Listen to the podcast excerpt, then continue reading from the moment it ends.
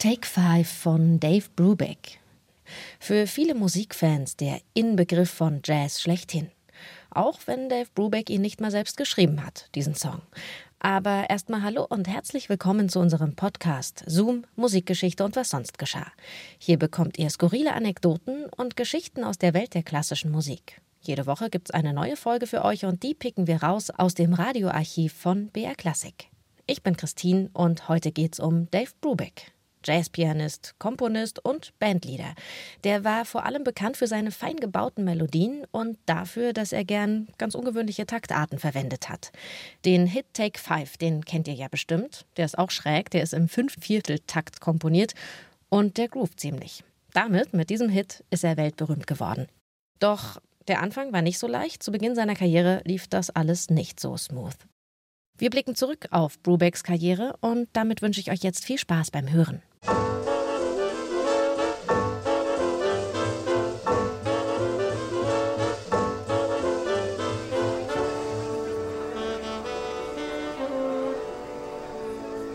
Mr. Brubeck, wie finden Sie diese Musik? Das ist der schlimmste Haufen Lärm, der mir je untergekommen ist. Klare Auskunft. Der da sprach, war Mr. Pete Brubeck, ein angesehener Viehzüchter aus Kalifornien und Vater des Pianisten Dave Brubeck, offenbar aufgebracht nach einem Konzert seines Sohnes mit dessen Oktett im Jahr 1949. Wenn die nächstältere Generation so entschieden Missfallen bekundet, dann hat man entweder sehr schlecht gearbeitet oder sehr fortschrittlich.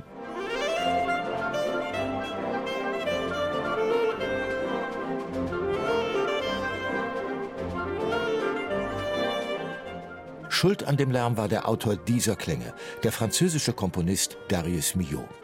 Der unterrichtete am Mills College in Oakland, Kalifornien. Und einige seiner Schüler griffen begierig auf, was sie bei ihm an kniffligen Kompositionstechniken lernten. Kontrapunkt und Fuge im Jazz? Der Saxophonist David Van Creed, der Klarinettist William Overton Smith, genannt Bill Smith, und nicht zuletzt der Pianist David Warren Brubeck, genannt Dave. Sie gründeten ein Oktett mit fünf Blasinstrumenten, Klavier, Bass und Schlagzeug. Und dieses Oktett klang ungewohnt.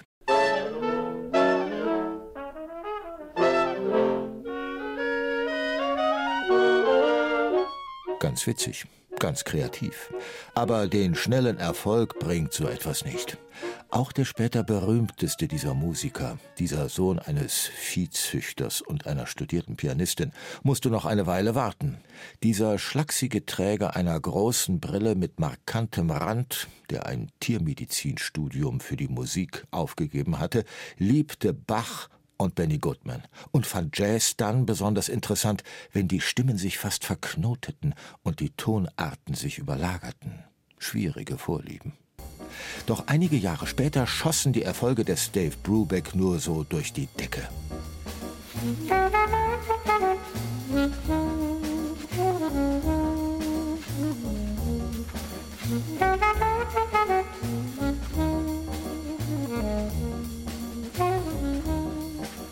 eines der bekanntesten Stücke der Jazzgeschichte, Take Five, ein Stück im Fünfvierteltakt.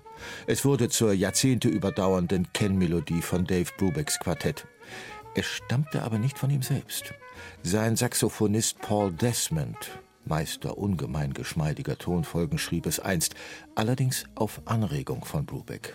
Der hatte Desmond und den Schlagzeuger Joe Morello gehört, als sie während einer Pause im Studio über einem Fünfvierteltakt improvisierten und dann den Kollegen gebeten, ein Stück in dieser Taktart zu schreiben. Desmond erschien zur nächsten Probe mit zwei Melodien, die sich aber nicht recht fügen wollten, und Dave Brubeck brachte sie dann in die später bekannte Reihenfolge. Zuerst diejenige, die sich über einem Mollakkord langsam nach oben schlängelt, dann die andere, die mit Leuchtpunkten über einem Dur-Akkord beginnt.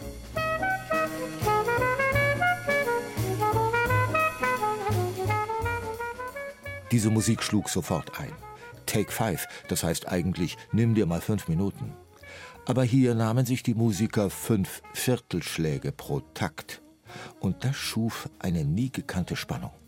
Brubeck hatte eine Vorliebe für damals im Jazz exotische Taktarten, für Metren, die heute für Musiker völlig selbstverständlich sind. Aber zu jener Zeit waren sie eine Herausforderung und aufregend anders.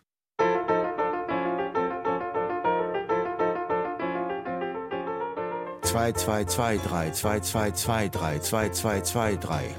Auch so kann man die Achtel in einem Takt verteilen. 1, 2, 3, 1, 2, 3, 1, 2, 3, 4, 1, 2, 3, 4. Wie selbstverständlich doch unterschiedliche Taktarten nacheinander klingen können. Experimentierfreudige Musik, die hier aber ganz locker wirkte. Das 1959 erschienene Album Time Out, auf dem diese Stücke waren, verkaufte sich dennoch zunächst mäßig. Dann brachte die Plattenfirma im August 1961 den Song Take Five als Single heraus. Und auch die Langspielplatte schoss in die Hitparaden. Sie wurde zu einem der meistverkauften Alben der Jazzgeschichte.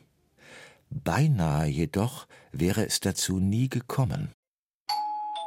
Wenn es Paul ist, lass ihn auf keinen Fall herein, bat Brubeck einst seine Frau Iola. Der Grund eine herbe Enttäuschung und schwere Geldnöte. Brubeck hatte in den 40er Jahren eine Reihe gut bezahlter Engagements abgesagt, um in einer Band von Paul Desmond mitzuspielen. Doch dann ließ Desmond dieses Projekt einfach sausen für ein anderes, für das er noch dazu einen anderen Pianisten suchte. Dave Brubeck stand plötzlich ohne Einkommen da und musste mit seiner Familie in eine Wellblechbehausung ziehen, um sich finanziell über Wasser zu halten. Kein Wunder, dass er den damals auch von einer Glücksspielsucht getriebenen Saxophonisten nicht mehr sehen wollte. Doch dann dies. Brubecks Frau öffnete. Und Paul Desmond trat wieder in Dave Brubecks Leben und Schaffen.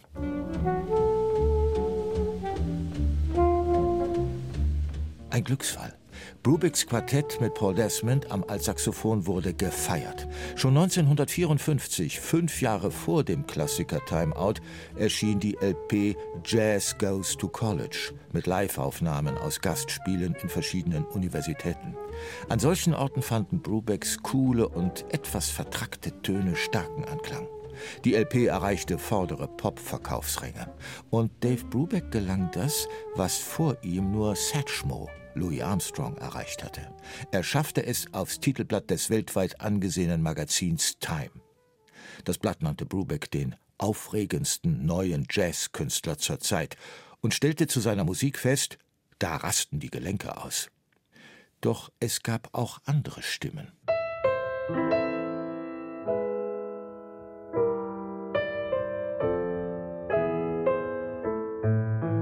Er swingt nicht. Er klingt, als springe er mit den Füßen auf dem Klavier herum. Das und ähnliches schrieben übellaunige Kritiker immer wieder über Dave Brubeck. Und doch schmiegte sich gerade sein Jazz in die Ohren der Massen und erwies sich als besonders haltbar. Rund sechs Jahrzehnte lang gab Brubeck Konzerte auf der ganzen Welt und spielte mit Hingabe und ungebrochener Überzeugung sperrig schöne Akkorde. Auch privat war er ein Mann der Kontinuität. 70 Jahre lang war er mit seiner Frau Iola verheiratet. Vier ihrer sechs Kinder wurden ebenfalls Musiker. 2012 starb Dave Brubeck einen Tag vor seinem 92. Geburtstag. 2020, kurz vor Brubecks 100. begeistern sich Musikjournalisten und Fans über neu erschienene Aufnahmen aus seinem Nachlass. So schöne Dinge können passieren, wenn ein Viehzüchtersohn einen Haufen Lärm in die Welt setzt.